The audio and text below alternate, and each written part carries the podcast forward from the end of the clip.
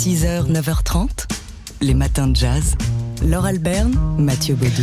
Alors on vous le disait euh, il y a quelques minutes, aujourd'hui jusqu'à dimanche se déroule à Vincennes euh, le festival America qui célèbre la littérature et la culture américaine avec un focus euh, cette année sur la culture amérindienne, mais pas seulement. Non, il y a aussi des auteurs qui célèbrent et qui sont les grands représentants de la culture et de la littérature africaine américaine et entre autres la venue, c'est un événement de Ta-Nehisi Coates euh, qui est journaliste, auteur, écrivain euh, d'ouvrages euh, tels que Une colère noire qui avait fait euh, grand bruit hein, à sa parution et puis il a écrit son premier roman l'année dernière, La danse de l'eau, qu'il va présenter d'ailleurs à ce festival américain et qui euh, classé parmi les, plus grandes ventes par le New York Times. Alors, Ta-Nehisi Coates, c'est l'une des grandes voix hein, de, de la pensée africaine-américaine qui est engagée sur les questions de discrimination raciale aux États-Unis.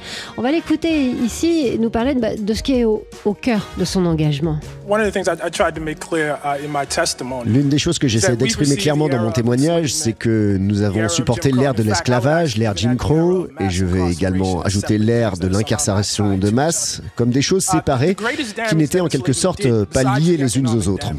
Le plus gros dommage que l'esclavage a causé, au-delà des dommages économiques, au-delà de la normalisation de la torture et du viol, au-delà de la normalisation du fait de traiter les gens comme euh, s'ils étaient des choses, c'est l'institution dans l'esprit américain que les personnes noires sont nécessairement inférieures.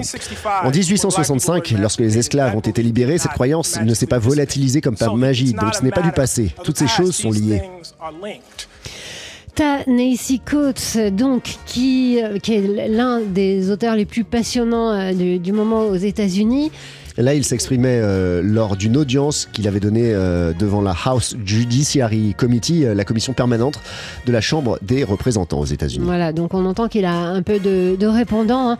Il sera là pour rencontrer le public au Festival America à Vincennes ce week-end dans le cadre de conférences, de rencontres, de tables rondes, de dédicaces aussi. C'est le but de ce festival qui va accueillir également, pour ce qui est de la littérature africaine-américaine, Eddie L. Harris, Nathan Harris qui vient présenter son premier roman, Natasha Treadaway dont on vous a parlé ici, Jason Mott ou encore Leila Motley. Enfin bref, il y aura plein de, mon- de beaux mondes. Et il y aura aussi une romancière que j'adore et dont on vous parle régulièrement dans les matins de jazz. J'ai nommé Joyce Maynard. Les matins de jazz. Alors, on vous le disait il y a quelques minutes, aujourd'hui débute à Vincennes et ça va durer tout le week-end le festival America consacré euh, à la littérature et aux cultures d'Amérique du Nord. C'est la dixième édition, 20 ans du festival euh, America, avec environ 70 auteurs d'Amérique du Nord, donc euh, qui viennent à Vincennes jusqu'à dimanche. Et à partir d'aujourd'hui, vous vous avez entendu il y a quelques minutes, il y a un focus particulier qui est fait sur la littérature des peuples autochtones d'Amérique du Nord, sur la littérature amérindienne, mais pas que. Il y a un grand nom de la culture africaine américaine, pas, c'est pas le seul, hein, mais il y a notamment lui, Ta-Nehisi Coates, qui vient pour ce festival America. Alors, Ta-Nehisi Coates, c'est l'un des, grands penseurs de la question africaine-américaine, de, la discrimination. Euh, il a écrit un essai, Une colère noire, qui a fait grand bruit. On vous en a souvent parlé euh, dans les matins de jazz. Et l'année dernière, il a sorti son premier roman qui est envoûtant. Il s'intitule la, la danse de l'eau. Il, il va il en parlera euh, à Vincennes. Mais on va l'écouter ici sur, euh, bah, sur le- un, un des, des sujets qui est au cœur de sa pensée. One of the things I, I tried to make clear uh, in my testimony. L'une des choses que j'essaie d'exprimer clairement dans mon témoignage, c'est que nous avons supporté l'ère de l'esclavage, l'ère Jim Crow, et que et je vais également ajouter l'ère de l'incarcération de masse, comme des choses séparées qui n'étaient en quelque sorte pas liées les unes aux autres. Le plus gros dommage que l'esclavage a causé, au-delà des dommages économiques, au-delà de la normalisation de la torture et du viol, au-delà de la normalisation du fait de traiter des gens comme s'ils étaient des choses, c'est l'institution dans l'esprit américain que les personnes noires sont nécessairement inférieures. En 1865, lorsque les es- esclaves sont libérés, cette croyance ne s'est pas volatilisée comme par magie. Donc ce n'est pas du passé. Toutes ces choses sont liées. Voilà, donc vous, vous, en, vous avez pu en juger, c'est une pensée extrêmement dense, extrêmement précise que celle de Nathan Coates. Nathan Coates qui s'exprimait ici euh, lors d'une audience qu'il a eue à la House Judiciary Committee, une commission permanente de la Chambre des représentants aux États-Unis. Alors il sera là pour participer à des tables rondes, à des rencontres avec le public, parce que c'est ça aussi, America, c'est l'occasion de rencontrer euh, les auteurs qu'on aime et qui nous passionnent.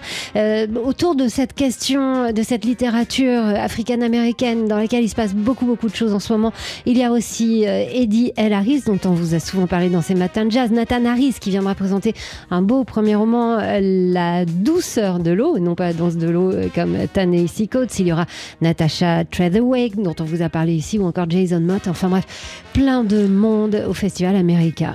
20 ans pour ce Festival America qui débute donc aujourd'hui à Vincennes et qui se clôture dimanche. 6h, 9h30, les matins de jazz sur TSF Jazz.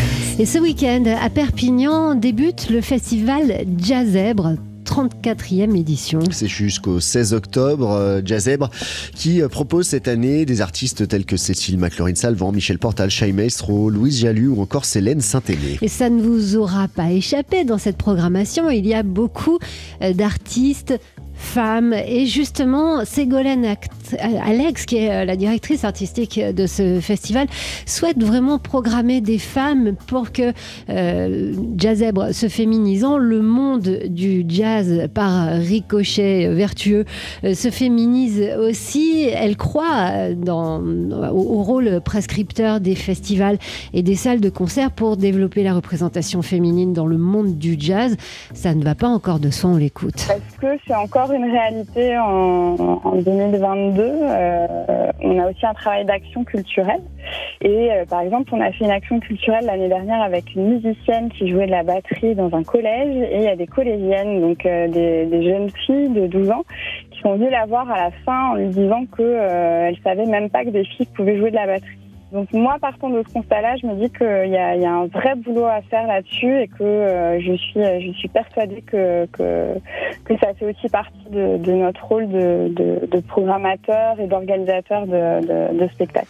Voilà, donc allez-y les filles, jouez, euh, mettez-vous au jazz, jouez des instruments euh, qui ne sont pas des instruments de filles, hein, tels qu'on a le coutume de le dire, jouez du saxophone, jouez des gros trucs, des trucs qui font plein de bruit, enfin bref, faites de la musique. Et dans cette semaine même état d'esprit, le 15 octobre prochain, toujours dans le cadre de ce festival Jazzèbre, aura lieu la journée Jazz en elle, au cours de laquelle auront lieu quatre concerts d'artistes féminines et une conférence justement sur la place des femmes dans le jazz. Donnée par Raphaël Chamichian, Jazzèbre. Donc ça débute euh, ce week-end, demain, et c'est jusqu'au 16 octobre à Perpignan. Les matins de jazz. De l'œil à l'oreille. Pour l'heure, on parle d'art comme on le fait tous les jeudis matins avec vous, Fabien Simode, heureux rédacteur en chef du magazine d'art L'œil. Approchez, approchez, mesdames et messieurs, venez participer à la FAC, la Foire foraine d'art contemporain. Alors c'est le titre donné à la dernière exposition du 104 à Paris, titre qui reprend, vous le comprenez, la passion du monde de l'art pour les acronymes, les FRAC, FIAC et autres CNAP. Alors la FAC, c'est une exposition. Enfin, pas tout à fait. C'est aussi un tourbillon d'attractions, de sensations fortes, de plaisirs éphémères entre haut le cœur et barbe à papa, nous dit-on. L'idée est simple et plutôt bien trouvée réunir dans un même espace des œuvres et des installations réalisées par des artistes sur le thème de la fête foraine. Et comme dans toute fête foraine qui se respecte, les inviteurs sont invités à participer. Et oui, euh, en, arrivant, le visiteur reçoit même des jetons qui lui permettent de participer aux différentes attractions et plusieurs sont sur ce point remarquables. Le Britannique Martin Creed a par exemple rempli une pièce de ballon de baudruche vert gonflé avec l'équivalent de la moitié de l'air de la salle, intitulé La moitié de l'air dans un espace donné cette œuvre se moque ouvertement de l'art conceptuel tout en offrant aux visiteurs une expérience sensorielle amusante. Le français Pierre Ardouvin lui a placé une auto-tamponneuse sur une mini euh, piste de 3 mètres sur 4. Alors vous vous retrouvez seul euh, lors sur, une mini, euh, sur cette mini piste sans autre voiture à tamponner tout en écoutant Love Me Tender d'Elvis Presley. Presley. C'est ludique et c'est grave à la fois puisque cette installation, vous le comprenez, porte un regard désenchanté sur le monde, hein, sur la nostalgie de l'enfance, sur la solitude comme sur la vacuité des fêtes foraines. Et cette exposition, Fabien, comme l'exposition Popper qui, qui a eu lieu cet été, ne vous amuse guère Alors non seulement elle ne m'amuse guère, mais je la considère comme une faute pour deux raisons. Premièrement, qu'un artiste prenne pour sujet la fête foraine, c'est une chose. Qu'on transforme son œuvre en attraction, c'en est une autre. C'est prendre le risque de désamorcer l'œuvre de sa portée critique. Au 104, le visiteur est davantage invité à s'amuser et à se photographier euh, sur Instagram qu'à réfléchir. Ensuite, l'exposition prend le risque de donner des arguments aux détracteurs, nombreux aujourd'hui, qui voient dans l'art contemporain un simple euh, phénomène de foire. Or l'art, si c'est une fête, et c'est bien une fête, c'est une fête d'abord de l'esprit, bien plus grave qu'une banale attraction. Fabien Simode du magazine d'Arley qu'on retrouve dans une demi-heure. Et si on ouvrait l'œil pour parler d'art? Et on retrouve Fabien Simode du magazine d'Art L'œil. Pour vous donner quelques nouvelles du monde de l'art et notamment du conflit qui, dont on ne parle pas et qui oppose en ce moment l'Azerbaïdjan à l'Arménie au Haut-Karabakh, un ancien territoire du bloc soviétique. Dramatique pour les populations, ce conflit est aussi dramatique pour le euh, patrimoine.